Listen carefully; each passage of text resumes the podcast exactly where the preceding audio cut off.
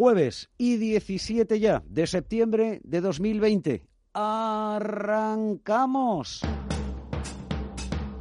En Radio Intereconomía, Tiempo de Inversión, con Manuel Tortajada.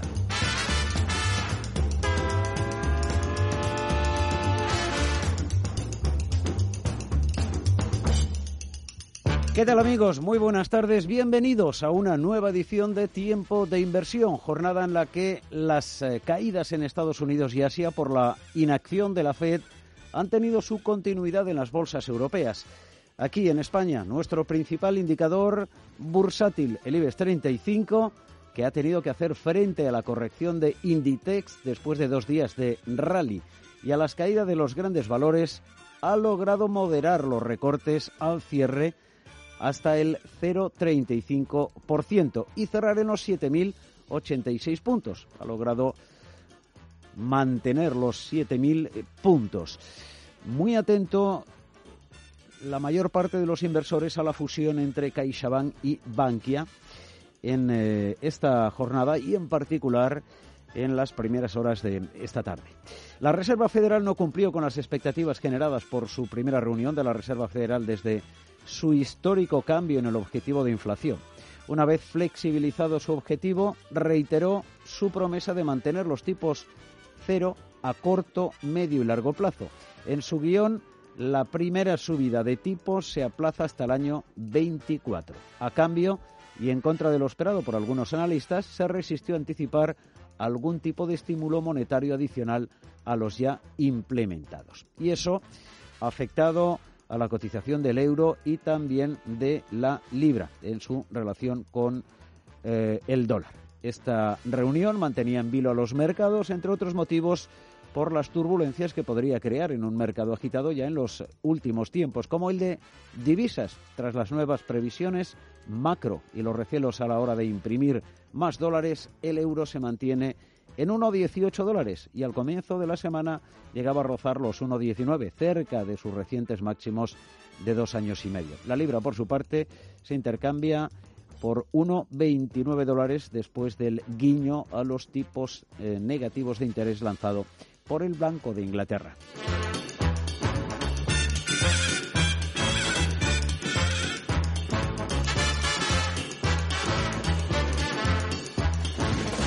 En este escenario, el signo bajista de la sesión de ayer en Estados Unidos se extiende a Europa y la bolsa española rompe una racha de tres subidas consecutivas. Por la mañana, el IBEX había llegado a perder lo ganado en la sesión anterior, pero en la segunda mitad de la sesión ha moderado los recortes y ha cerrado con un descenso de 0,35 hasta los 7.086 eh, puntos.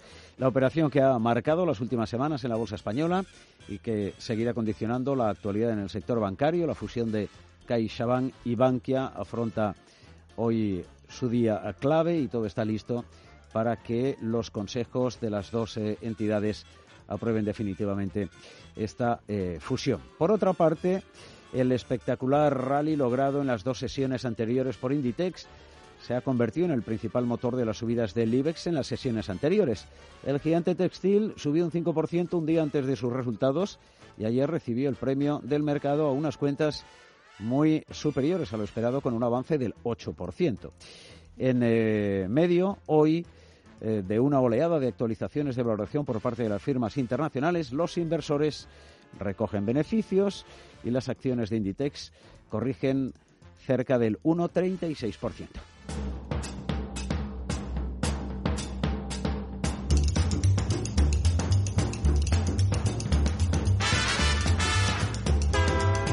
En otros eh, mercados, en el del eh, petróleo, se mantiene el eh, mini rally que ha llevado al barril de Bren hasta los 43 dólares y al West Texas de referencia en Estados Unidos a los 41 eh, dólares. La rentabilidad del bono español a 10 años se mantiene en el 0,26, mientras que la prima de riesgo resiste cerca de los 75 puntos básicos.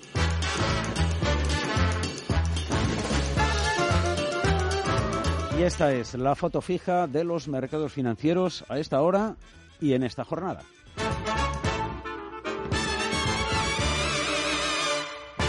En Radio Intereconomía, Tiempo de Inversión con Manuel Tortajada. Buscamos el mejor análisis eh, de la industria de fondos de inversión y el mejor asesoramiento a través de Phil Capital y philcapital.com.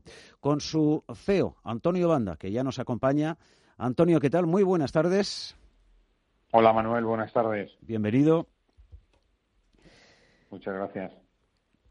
¿Cuál es el entorno de mercado después de lo comentado y decidido ayer por la Reserva eh, Federal? El mantenimiento de los tipos eh, de interés hasta 2024 y este asunto de la inflación que sigue manteniendo tras la reunión eh, anterior donde modificó esta política monetaria. Bueno, el mercado había tenido cierta preocupación porque empezaba a ver quizás que la inflación se podía disparar y entonces había rumores de la posibilidad de que el AFED tomase un rumbo distinto para los tipos. Sin embargo, hoy confirma, o sea, ayer confirmó lo que todo el mundo esperaba, ¿no? Que es, vamos a tener los tipos en estos niveles durante bastante tiempo.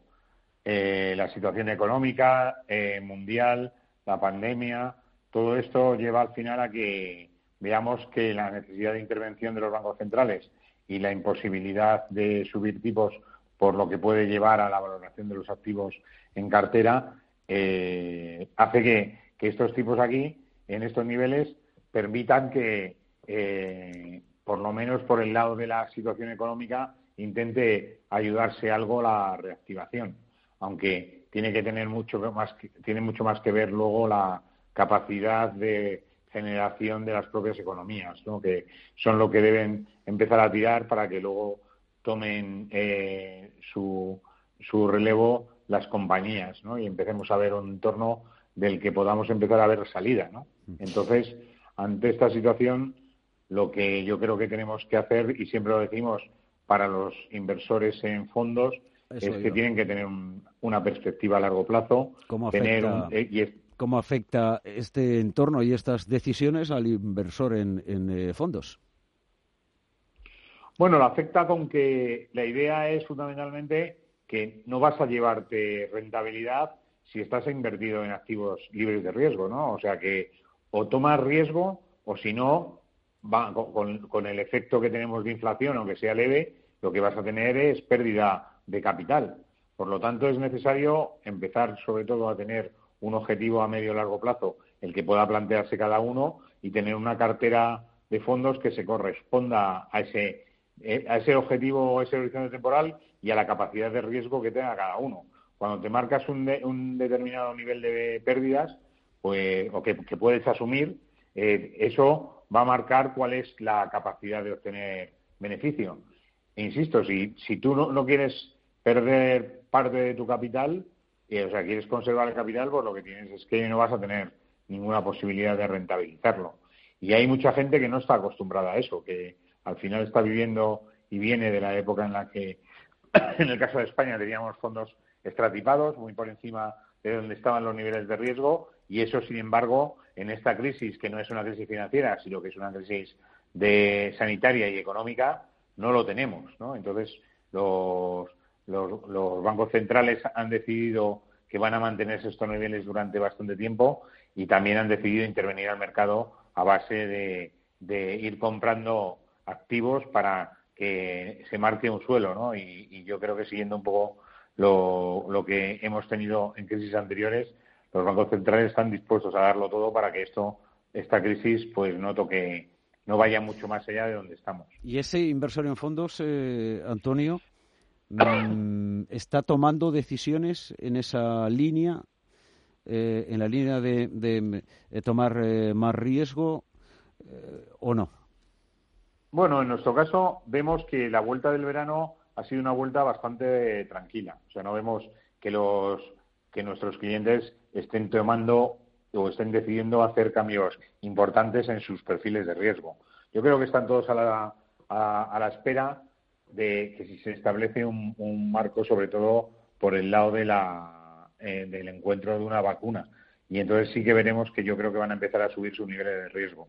Lo que tampoco hemos visto es, es bajarlos, ¿no? Entonces, ante esa situación y ante, sobre todo, clientes que no tienen una, un cambio proactivo, pues nosotros seguimos insistiendo que lo importante es no tenerle miedo a donde estás y donde, donde estás invertido y que el, mercado, pues fíjate, cómo se está moviendo y que prácticamente llevamos un movimiento en paralelo los últimos tres meses, ¿no? Que no ha habido grandes sorpresas, tampoco ha habido grandes pérdidas y por, y por lo tanto todos estamos más o menos donde estábamos en el mes de junio. Entonces, el mercado nos ha sorprendido y yo creo que de aquí a final de año tampoco va a sorprender mucho, ¿no? Tenemos eh, las elecciones americanas, tenemos, insistimos en la, en la idea de que la aparición de una vacuna puede dar un, impulso económico que eh, se puede trasladar a los mercados financieros, pero mientras tanto vamos a estar en un movimiento muy lateral. ¿Qué rentabilidades estáis eh, ofreciendo a través de las diferentes carteras de filcapital.com? Eh, carteras, carteras eh, en función de, del eh, riesgo que no carteras modelo, puesto que fielcapital.com ofrece una cartera de inversión para cada uno de sus clientes, no diferentes carteras modelo. Eso es, nosotros tenemos pues 17.000 usuarios que han creado sus carteras y tenemos 17.000 carteras que cada una pues va siguiendo lo que es la personalización y la perfilación de cada uno de sus clientes.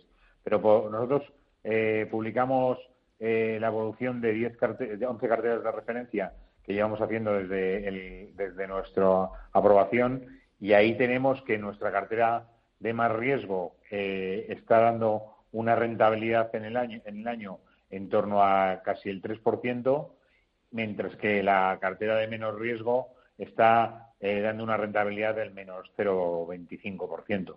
Y en ese rango nos movemos. Yo creo que es un rango muy estrecho comparado con otros años y desde luego pues es una rentabilidad que en la mayoría de las carteras está ha llevado a que desde principio de año pues ya estamos casi en todas ellas en positivo, ¿no? Que es consecuencia también de que los mercados en la mayoría de los casos están prácticamente planos en el año, ¿no?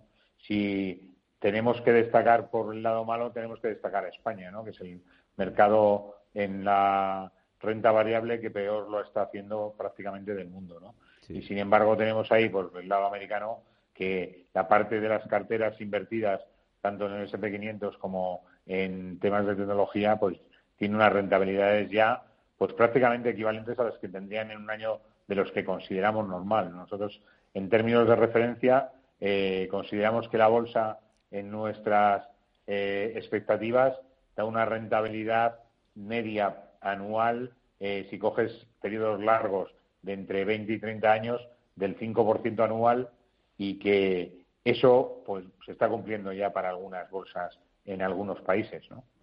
Y luego hay que destacar, y yo creo que lo hemos hablado otras semanas, que estamos viendo quizá evolucionar la, la selección de fondos hacia criterios menos de filosofías más estilo value growth o, estilo indexado a, temas muy vinculados con, las megatendencias y con las perspectivas más sectoriales que incluso que incluso hablar de, regiones o países, ¿no? Mm. Estamos viendo que ahora mismo tenemos una aproximación por muchísimas eh, gestoras y también por muchísimos inversores en la que les gusta más eh, seleccionar eh, sectores e industrias que no países y, no activos determinados. O sea, yo creo que cada vez vamos más a carteras mucho más globalizadas y más preocupadas eh, por temas como ISR, ESG, que por otros temas que antes eran mucho más eh, eh, perseguidos. ¿no? acuérdate que, hablamos de, inversión en emergentes, y ese estilo de cosas que prácticamente ahora ya nadie habla de eso. Mm. Em, son eh, grandes temáticas. Digo, sí, estilo brick, brick y cosas de ese estilo que ya no que ya nadie se preocupa. Eso, eso de momento ha pasado a un eh, segundo plano, efectivamente. Ahora es em, eh, fondos temáticos o, megatendencias em, especializados, sostenibles, etcétera. la salud también, la tecnología también. Eh, son eh, sectores que en estos eh, momentos están em, abanderando em, este cambio en la estructura de las carteras de, los grandes fondos y de la mayor parte de los gestores. y eso lo estáis. Sí, pero yo no creo, o sea, que estoy, estoy de acuerdo contigo en el tema de los fondos, pero yo creo que al final todas estas cosas las lideran los propios inversores, ¿no? Que empiezan a ver cosas que a lo mejor el mercado luego le cuesta eh, poco ajustarse, ¿no? Al final, sí es verdad que, mira, fondos de agua o fondos de salud llevaban muchísimos años, sea, presentes en los mercados y con alguna referencia, pero claro, en cuanto empiezan a tener un tirón y empiezas a ver que la gente se interesa y sobre todo empiezas a ver que tienes entradas de patrimonio, enseguida salen replicantes en las gestoras, o sea que al final esto es un, es un modelo al que todos se suelen subir, ¿no? Porque tiene sentido que si un inversor en una determinada gestora toma una posición en un fondo de tendencia o temático, enseguida ves que si le interesa le puede interesar a todos, ¿no? Entonces, aquí estamos en un mundo en el que todos prácticamente vendemos de todo y todo va buscando, yo creo, lo mejor para el inversor y sobre todo lo que vamos buscando es eh, inversiones que encuentras y que te den rentabilidad hay que tener cuidado también con la generación de burbujas, porque así se generan las burbujas también, Antonio. Bueno, pero fíjate, muy, luego hablar de burbujas y de cómo, nos cómo han ido las burbujas eh, es fácil, pero fíjate que en el caso de la renta fija y de la inversión en gobierno, llevamos hablando que hay una inversión que tiene una burbuja, los bonos y la renta fija, por los últimos, pues casi prácticamente siete, ocho años, y ahí seguimos, ¿no? Con, todavía dando rentabilidades positivas. Se ha hablado de burbuja en el high yield mismo y, al final no. O sea, son, son momentos en los que sí que es verdad que entradas masivas de dinero a veces producen excesivo, eh, eh, excesiva preocupación por buscar activos que muchas veces no tienen suficiente eh, tamaño para admitir todo el dinero que entra, pero de ahí viene de la mano de que al final los gestores y todos aquellos que hacemos gestión activa y que buscamos posibilidades, abren su mano para intentar buscar alternativas que puedan hacer lo mismo o parecido que te den también rentabilidades muy parecidas. Entonces yo creo que el mundo este de la gestión eh, cada vez lleva más claro un camino de buscar la, la, lo que llamamos nosotros alfa, que es el diferencial frente a los índices y prácticamente eso es lo que estamos haciendo. ¿no? Al final el buscar ese alfa consigue consiste fundamentalmente en hacer un trabajo de análisis, un trabajo de, estudio y dar respuesta a esas necesidades de inversión a base de encontrar la respuesta pues en los distintos activos y no solo en renta variable, sino que tenemos muchísimos activos que, están emitidos en, en, mercados organizados y que los fondos UCI tienen posibilidades de inversión. O sea, es un universo gigante donde hay muchas posibilidades y que además tienen muchas cosas como derivados o productos que además crean eh, inversiones sintéticas que muchas veces te dan también la posibilidad de hacer eh, inversiones que tienen eh, direcciones contrarias a las propias del mercado y te dan rentabilidad. O sea, hay muchas,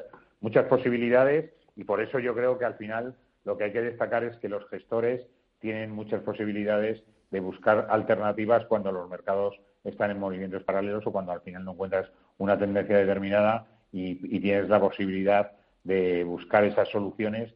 Entonces, por eso nosotros, en, y en, el lado de la selección de fondos y todo nuestro principal optimizador, que es el que se sirve de, distintos ratios para buscar los, los fondos que son referenciales, eh, le estamos dando también apertura y, elementos de valoración en el que incluye otras posibilidades, no solo la de seguir determinadas categorías establecidas y, con un modelo más plano. ¿no? Yo creo que los modelos con la ayuda de la inteligencia artificial y elementos también de, selección va dando posibilidades de añadir mucho valor desde no solo desde el optimizador, sino en la búsqueda de esos gestores activos que lo hacen o lo, o lo, quieren hacer mejor que sus referencias. Cuando hablas del optimizador, te estás refiriendo a la plataforma de Phil Capital y philcapital.com.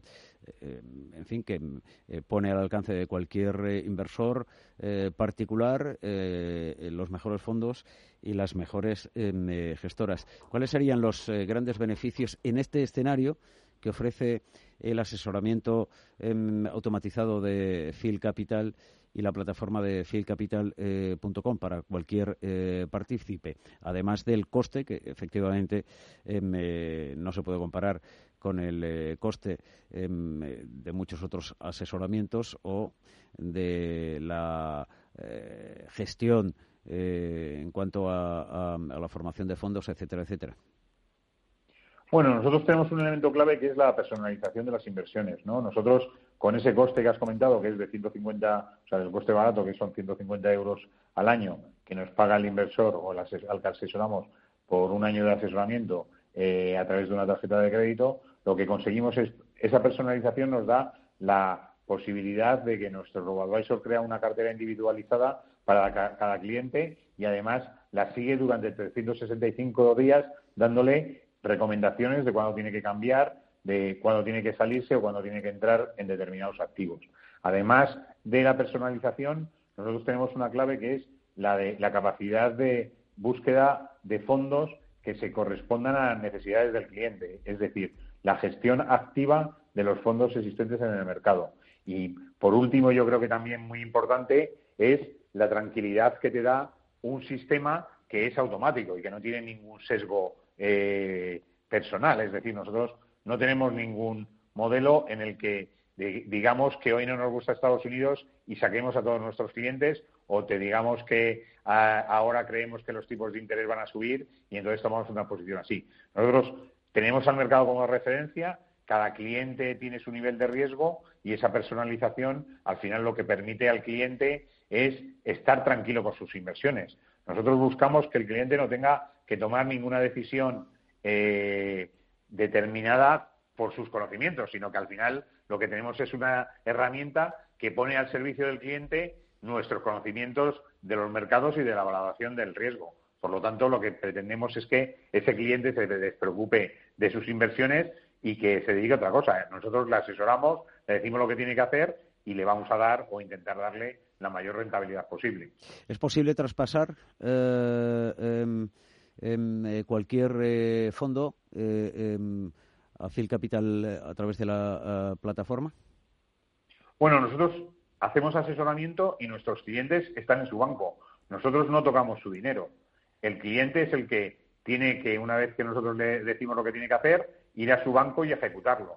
Precisamente eso es lo importante. Hay ahora mismo Todas nuestras recomendaciones son sobre fondos traspasables. En España hay más de 44.000 fondos traspasables, por lo tanto, entre esos fondos tú puedes desde cualquier banco traspasarlo a otro sin ningún problema. Eso también es la teoría, ¿no? Ahora mismo cada vez va evolucionando más, hay muchas plataformas que ya te permiten hacer el traspaso de todos estos fondos que te he comentado y cada vez eso está más normalizado. Y yo creo que en cualquier banco ahora mismo con una recomendación nuestra, ese banco la cumple la recomendación y a nuestros clientes les traspasa los fondos que nosotros recomendamos.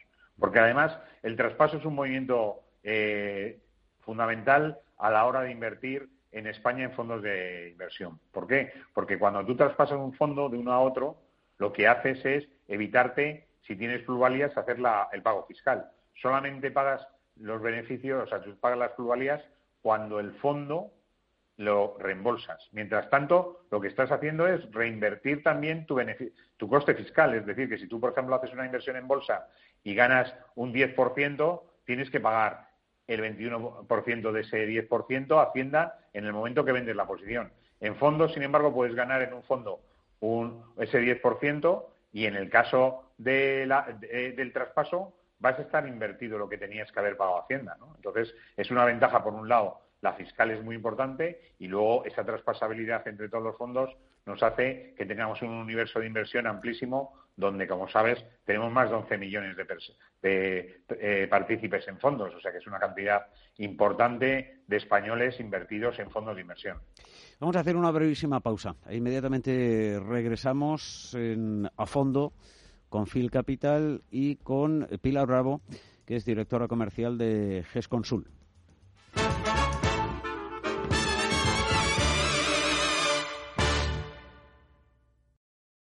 Coche, la derrama, el pisito en Málaga, el dentista de tu madre, las vacaciones y ¡boom! Gemelos. No puedes planear lo que te va a ocurrir, pero sí cómo afrontarlo económicamente. Con Finbow simulas escenarios vitales y planificas soluciones financieras y de protección para cada situación. Prepárate para cada sorpresa de la vida con Finbow. Finbow by Everis y vida tranquila. Descúbrenos en everisfinbow.com. No hay secretos para estar bien. En Bienestar llevamos más de 20 años comprometidos con todo lo que significa disfrutar de una alimentación saludable. Descubre el nuevo Bienestar, El Pozo. Los viernes a las 10 de la noche tienes una cita con otro gato, el gato gourmet. Andrés Sánchez Magro presenta una guía semanal gastronómica, enológica, de restaurantes, literaria, musical, con todos aquellos ingredientes necesarios para cocinar la buena vida. El gato gourmet, los viernes a las 10 de la noche aquí, en Radio Intereconomía.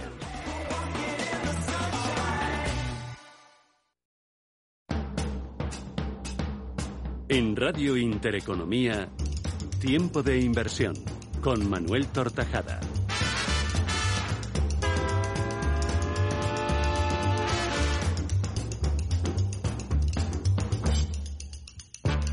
En a fondo con Phil Capital incorporamos en eh, esta tarde a Pilar Bravo, directora comercial de GES Consul, gestora española y sostenible, fundada en el año 87, más de 30 años de experiencia. Pilar Bravo, ¿qué tal? Muy buenas tardes. Buenas tardes, Manuel. Bienvenida a fondo con eh, Phil Capital. Antonio, muy buenas tardes también, de nuevo. Hola, Manuel. ¿Qué tal, Pilar?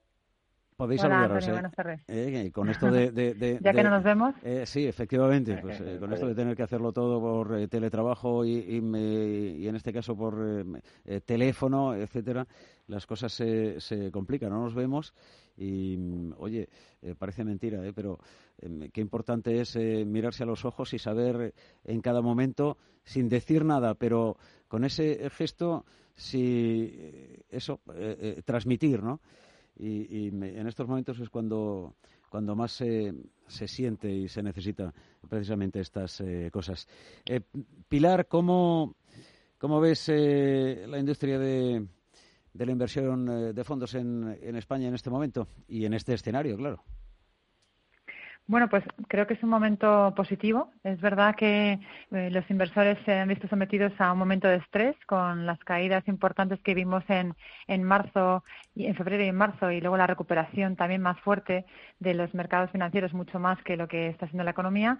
Y es un, un test de estrés para, para los inversores para ver cómo eh, los fondos de inversión, con esa visión de largo plazo, pues les pueden permitir tener un enfoque que, que coja mejor los vaivenes ¿no? que hay en el mercado. Entonces, pues aquellos inversores que hayan sabido pues mantener la mente más fría, la cabeza más fría y, mantener sus posiciones, eh, han visto cómo han podido recuperar gran parte de, de las caídas que tuvimos. Y bueno, pues eh, hay tantas alternativas. Es eh, los fondos de inversión la mejor alternativa para para poder diversificar las carteras globalmente y beneficiarse de, del crecimiento que hay en todo el mundo, en Europa, en Estados Unidos, en mercados emergentes. Con lo cual, pues un momento muy positivo para los fondos de inversión. Hablábamos antes con eh, Antonio Banda de la de necesidad em, de asumir más riesgo para obtener eh, algo de rentabilidad. Y no sé si el eh, inversor español, que suele ser más eh, conservador, está dispuesto, si, si esa dinámica se está em, dejando notar o, todavía no. O eh, se mantiene de momento los niveles de, de- eh, tradicionales de, de inversión en eh, fondos más, más conservadores. Sí, es verdad que además el inversor español tradicionalmente es bastante conservador, pero con tipos tan bajos, eh, con un mundo pues más endeudado, con, con crecimiento económico también más bajo y, y sin apenas inflación, las rentabilidades esperadas todas son, son menores, ¿no? Tanto de la renta fija como también de la renta variable. Y también hay que tener en cuenta que los mercados están muy sostenidos por las políticas monetarias y fiscales entonces ahí estamos viendo que, que eso está pues influyendo en los mercados. En nuestra opinión es importante eh, tener bien hecho el perfil de, riesgo del inversor, porque si bien es cierto que, puede ser interesante añadir algo de renta variable, siempre se tiene que tener que sentir cómodo el, inversor con el nivel de riesgo que tiene. Eh, nos parece fundamental que se asesore. sí, dormir tranquilo por las noches, ¿no? Sí, que aunque le esté haciendo muy bien el oro o la renta variable tecnológica, pues si su perfil no es para estar en esos activos, pues estará más tranquilo si está en otro tipo de fondos que también le pueden dar alegrías, quizás menores, pero también va a estar más tranquilo, con lo cual el resultado es mucho mejor. Em, no sé si es eh, em, em, eh, peligroso el empujar de alguna manera al, eh, inversor en fondos español, conservador por naturaleza, a ir asumiendo poco a poco más riesgo, teniendo en cuenta que España es uno de los países donde la educación financiera está por venir, es decir, que está muy por debajo del eh, conocimiento financiero que puedan tener la mayor parte de ciudadanos o partícipes en eh, inversiones en países de nuestro entorno más próximo. Sí, al final aquí, por ejemplo, los depósitos que mm, históricamente han pagado muy bien han hecho que el inversor estuviera muy cómodo con un depósito que podía pagarle un 4% en las épocas buenas y no tenía que, asumir más, más em, alternativas. Eh, tampoco eso significa que estuviera exento de riesgo, porque al final pues siempre está el riesgo de, que, por ejemplo, el banco no, no, no, pagara, ¿no? que a pesar del Fondo de Garantía de Depósitos, que son 100.000 euros, pues el riesgo cero no existe. Y sin embargo, lo que pensamos es que en este mundo de tipos bajos, los tipos en, Europa están en negativo, pues eh, lo que puede hacer el inversor es buscar fondos, por ejemplo, de renta fija que sean de un perfil conservador y que hagan que eh, tenga una, una, rentabilidad pues bajita porque los tipos están bajos, pero que tenga también un riesgo bajo, con lo cual hay tan variedad de, fondos que es posible obtener eh, rentabilidades acorde a todos los perfiles de, inversión. En vuestro caso, em, em, ¿dónde se está perfilando el, el, em, cliente? ¿Más en en eh, conservador o, está asumiendo algún riesgo más y pasa a renta variable? Nosotros somos una gestora muy patrimonialista y siempre, tradicionalmente, nuestro, nuestro inversor medio, la mayoría, estaba en, perfiles más conservadores. Sí que hemos visto que han asumido algo más de riesgo, pero lo que puede ser un, un escalón, ¿no? un poquito más de riesgo, pues pasar, por ejemplo, de estar en un mixto defensivo de renta fija a estar en un mixto de renta variable pero lo que sería raro es pasar de estar en un monetario a de repente un fondo puro de renta variable.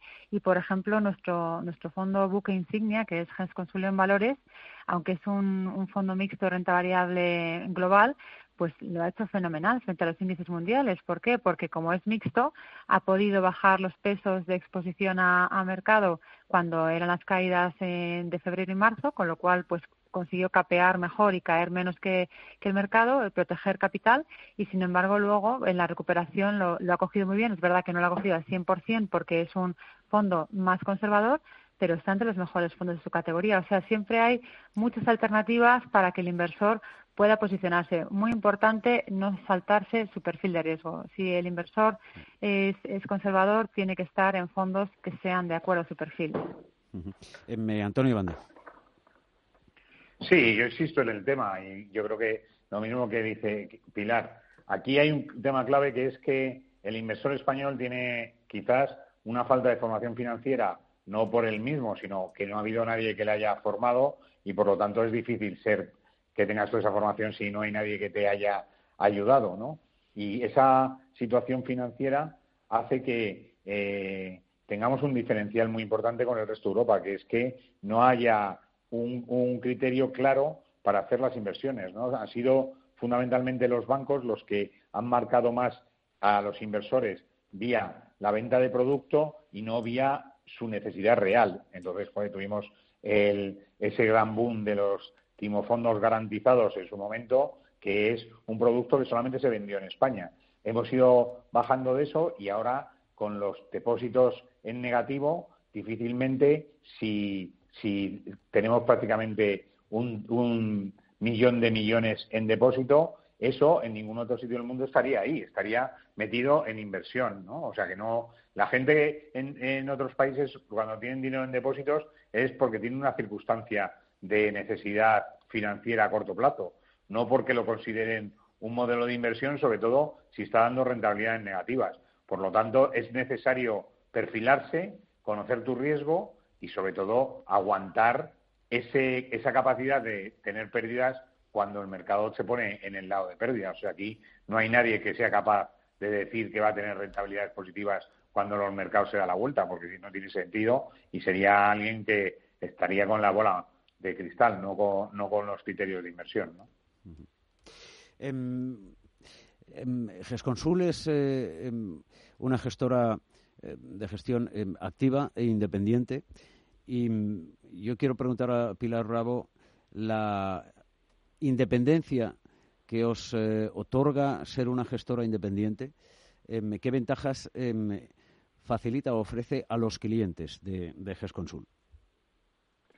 Pues esa, esa independencia em, lo que significa es el hecho de, ser libre a la hora de decidir si, por ejemplo, queremos estar en, en un mercado o no, en un, en un sector o no, y, tener la libertad total para poder em, hacer lo que realmente es más interesante para los partícipes sin tener ningún tipo de atadura. Normalmente, los, los generalmente, eh, estoy generalizando, pero generalmente los fondos de los bancos pues al final tienen que ceñirse bastante a los índices. Entonces, si el índice tiene un 30% en bancos, pues lo tienen que tener muy parecido, o un 28 o un 32, pero tienen que tener porque son los, mm, sus referencias, ¿no? Sin embargo, nosotros esa independencia lo que nos permite es buscar las mejores oportunidades y nos da exactamente igual, o sea, independientemente de lo que pesen en los sectores, las compañías o los países en, los índices.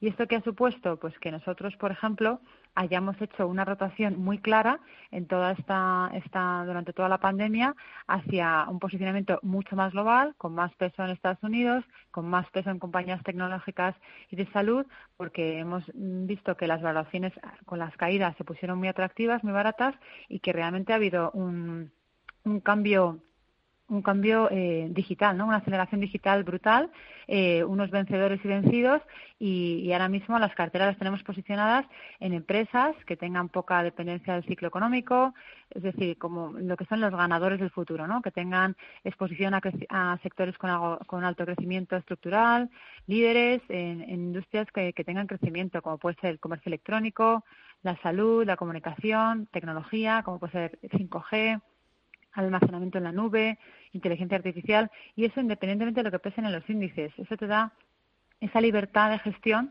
al final lo que repercute es eh, en, no estar indexado, o sea, no hacer lo que, lo que hagan los índices, sino poder caer menos cuando los índices caen a plomo por las circunstancias y poder subir más si el mercado cuando sube pues no sube en las posiciones que tú tienes más más exposición no como está siendo el caso. Por eso tenemos nuestros fondos de renta variable en las en las primeras posiciones de su categoría no esa esa independencia nos hace tener una gestión más flexible y más ágil. Sí cuánto le, le, estarían sacando ahora em, los fondos de GESConsul por ejemplo a sus a sus eh, em, eh, benchmark a los eh, mercados a los índices Sí, pues mira, por ejemplo, el fondo que está en renta variable española está eh, le saca eh, 12 puntos al índice de referencia. Es una burrada, bueno, incluso más. Yo creo que son 13 y pico. O sea, es, es increíble, ¿no? La diferencia que tiene. Eh, cayó la mitad que el índice y luego cuando ha subido ha conseguido recuperar, con lo cual, pues es una distancia importantísima. En el fondo europeo pasa lo mismo respecto al Eurostox eh, cae seis puntos menos que, el, que, el, índice Eurostox, nuestro fondo de renta variable europea, o el mixto de, renta variable que comentaba Jesús en valores, el, el, mixto internacional, lo mismo, ¿no? Está en, en el año eh, prácticamente plano con unos índices que están cayendo, pues. Mm, doble dígito, ¿no? O sea, realmente son capaces de, de, proteger capital y además luego de coger la, la subida porque saben cuándo es el momento de, de asumir unas mayores posiciones, ¿no? Con las valoraciones atractivas, cuando es el momento de cargar las alforjas y, ponerse más expuestos. ¿Ha habido mucho cambio en la cartera de los eh, fondos de GESConsul eh, desde marzo hasta la fecha de hoy? Sí, hicimos, mm, yo distinguiría dos, dos grandes etapas.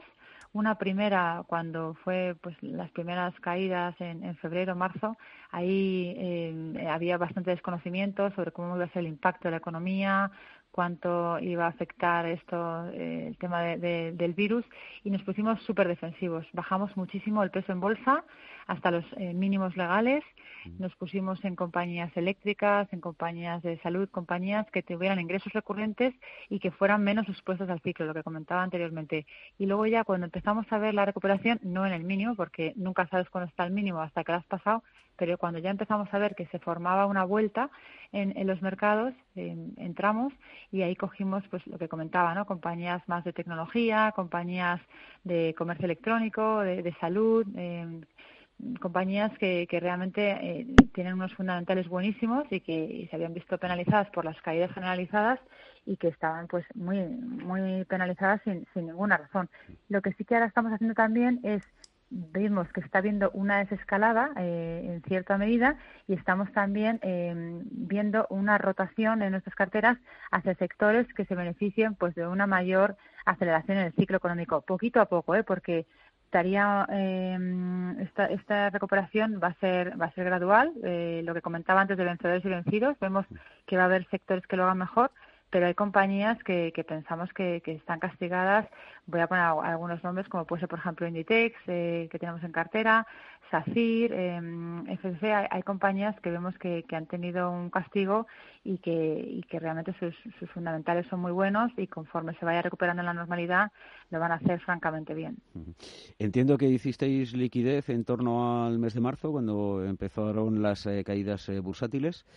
Y, a partir de cuándo empezasteis a, comprar de nuevo? A partir de antes del verano, entiendo.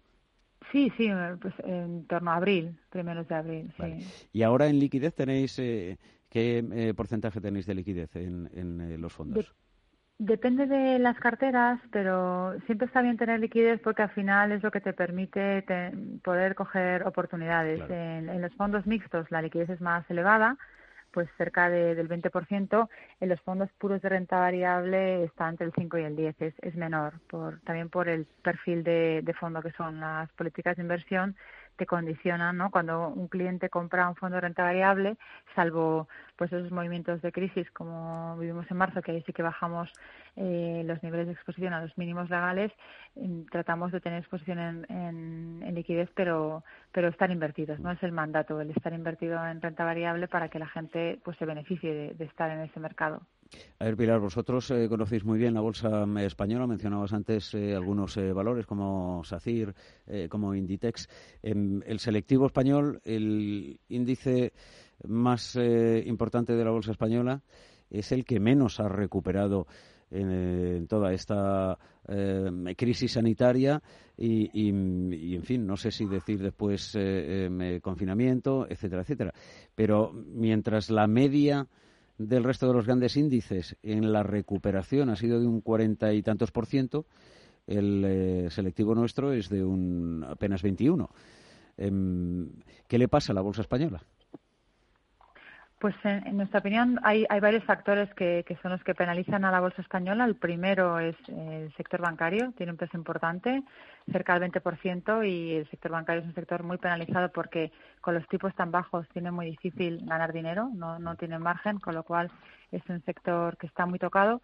Y, en general, eh, inversión internacional está fuera de España. Entonces, cuando, cuando vende España, lo vende indiscriminadamente y vende todo. Pero hay varios, varios mm, factores a favor de la bolsa española, eh, que son varios, pero por destacar dos. En primer lugar, las empresas de calidad, que son empresas que en nuestra opinión en este momento son las que van a salir eh, más fortalecidas, tienen un peso importante en el IBEX, en torno a un 40%, y son líderes, como puede ser Inditex, como puede ser, que es líder en comercio, como puede ser Celnex, líder en, en telecomunicaciones 5G, como puede ser Iberdrola, líder en energías renovables, Grifols, en salud, en, temas de, de derivados. O sea, tenemos un, porcentaje de compañías de calidad que pensamos que se van a ver muy beneficiadas. Y también en un, un componente de compañías de energía renovables que pensamos que se van a ver muy beneficiadas por el plan de reestructuración europeo. Eh, sabemos que los, eh, ese dinero que se va a dar, sobre todo, va enfocado a conseguir una economía más verde, más digital, y en ese sentido, pues compañías como Naturgi, como Iberdrola, Endesa, eh, Repsol son compañías que se pueden beneficiar. Y también el, sector utilities es el que más pesa en el IBEX, con lo cual esos factores son positivos, pero ya digo que el peso del sector bancario y el que el inversor internacional no tenga apetito por el, por el índice español es lo que más está pesando ahora mismo. Esperemos que se dé la vuelta, claro. Em, es decir, que el, que el eh, eh, índice, el comportamiento del eh, índice contrasta con, con em, la potencialidad que tienen numerosas empresas que cotizan en ese índice y que en este momento están, entiendo, un 40% por debajo de, de su valoración. Bueno, me refería que un 40% es eh, compañías de calidad, eh, lo que pesa en el índice ah, entre Iberdrola, Inditex, casi la mitad del índice son compañías, son compañías de calidad, son compañías excelentes, líderes mundiales, o sea, son grandes campeones mundiales y sin embargo, pues por estar en el IBEX, estoy segura que si cotizaran en otros mercados, su valoración sería muchísimo mayor, ¿no? Mm, también puede que ahora los bancos con el tema de la consolidación bancaria pues se vean animados y, se vean beneficiados, ¿no? Pero actualmente el peso del sector bancario en el IBEX es algo que, nos penaliza, pesa mucho más que en otros índices europeos. Eh, Antonio Banda, estás muy callado. Bueno, o sea, aquí tenemos un problema de índice en el sentido financiero. Al final hemos creado un índice de sobreexposición bancaria y lo hemos pagado. Al final el ajuste que se va a producir y que ya se ha producido en el resto del mundo con el peso de las compañías financieras eh, se llevó a cabo en la crisis del 2008. Nosotros, sin embargo, nuestro índice sigue teniendo un peso absoluto y una definición financiera, pese a las grandes caídas que han tenido los bancos. ¿no? Entonces, ¿cómo evolucionar ese índice? Pues, lógicamente, con la entrada de compañías que van a salir de otros sectores. ¿no? Empezamos a ver que la, entrada de compañías de salud, la posibilidad de incremento de peso de, al final Inditex y compañías que no están vinculadas al sistema, al sistema financiero, va a implicar que probablemente a un año o año y medio vista el sector, el, el, índice IBEX no tenga ese peso en financieras y probablemente se acerque más a la media europea, ¿no? Porque ahora mismo el diferencial es brutal y los números y de que tenemos en, entre la evolución de los fondos europeos, de los índices de bolsa europeos y el índice español está marcado por ese sobrepeso financiero. Bueno, las líneas, Pilar Bravo, de, eh, trabajo, en este caso de muchas gestoras, en particular de la vuestra de GESConsul, quedan eh, claras, pero eh, ¿qué recomendación darías a los inversores teniendo en cuenta el escenario en el que nos encontramos, que no es Em, un escenario eh, en este momento muy em, clarificador, ¿no? Sí, eh, nunca es fácil, la verdad, para, para la inversión, saber si va a seguir eh, hacia arriba o no, o el mercado va a corregir. Creo que, que es importante mantener la calma, eh, asesorarse bien, tener las carteras diversificadas y, paciencia, largo plazo. Eso al final, si la cartera está bien estructurada, eh, las ganancias están aseguradas. Es importante tener una buena cartera y, mirar a largo plazo. Si quieren, eh, en fin, em, dar una vuelta y ver el eh, valor liquidativo de los fondos de GESConsul, la evolución que van teniendo, puede hacerlo a través de la página web de gesconsul.com. y si tiene interés en cualquiera de los fondos, pues se pone en comunicación con eh, Pilar Bravo o a través de la propia página eh, web. Incluso se pueden contratar ¿no? los eh, fondos directamente desde la web. Sí, sí, tenemos todo el alta digital, que además ha, sido muy útil con esto de, del, coronavirus, la mm. verdad que, que, ha sido francamente útil y bueno, simplemente entrando en nuestra página web se pueden dar de alta sin necesidad de firmar ningún papel, todo digital y mm, es bastante sencillo, muy rápido. Te agradezco muchísimo que te hayas eh, acercado esta tarde a esta ventana en, eh, a fondo con eh, Phil Capital. Pilar Bravo, directora comercial de GESConsul, gestora española, independiente y sostenible. Un abrazo y buen negocio, Pilar. Muchísimas gracias a vosotros.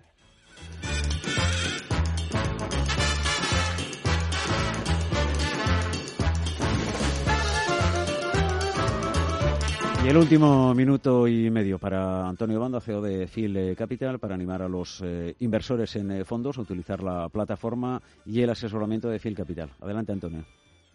Bueno, muy importante para todos aquellos que nos están viendo que tienen la posibilidad de probar nuestra plataforma Phil Capital. a través de nuestra página web y sobre todo si son oyentes de tiempo de inversión, les damos la oportunidad de eh, tener un año de uso de la plataforma en vez de por 150 euros, eh, solo pagando 100 euros usando un cupón que hemos creado para todos los oyentes que es FIL TDI. F-E-E-L-T-D-I. Usando este cupón, en vez de 150 euros, van a pagar 100 euros y van a tener la posibilidad también de usarlo primero durante un mes de prueba. Si no les gusta, no les interesa, se dan de baja y tan tranquilamente. Nosotros creemos que hay una oportunidad para invertir en fondos de inversión ahora mismo que es, eh, es un momento fundamental por sobre todo la situación de los mercados y las perspectivas de, que tenemos en el futuro. Las oportunidades hay que aprovecharlas. Cuando los dejamos pasar, probablemente con el tiempo, en fin, em, nos acordamos de no haber eh, tomado otra decisión. Eh, gracias, Antonio Banda, CEO de Phil Capital y philcapital.com. Buen negocio. Muy buenas tardes. Muchas gracias, Manuel. Igualmente. Y, gracias también al resto de los eh, regresamos en tan solo un instante. Vamos con las últimas noticias aquí en Radio Intereconomía y enseguida la segunda hora de tiempo de inversión.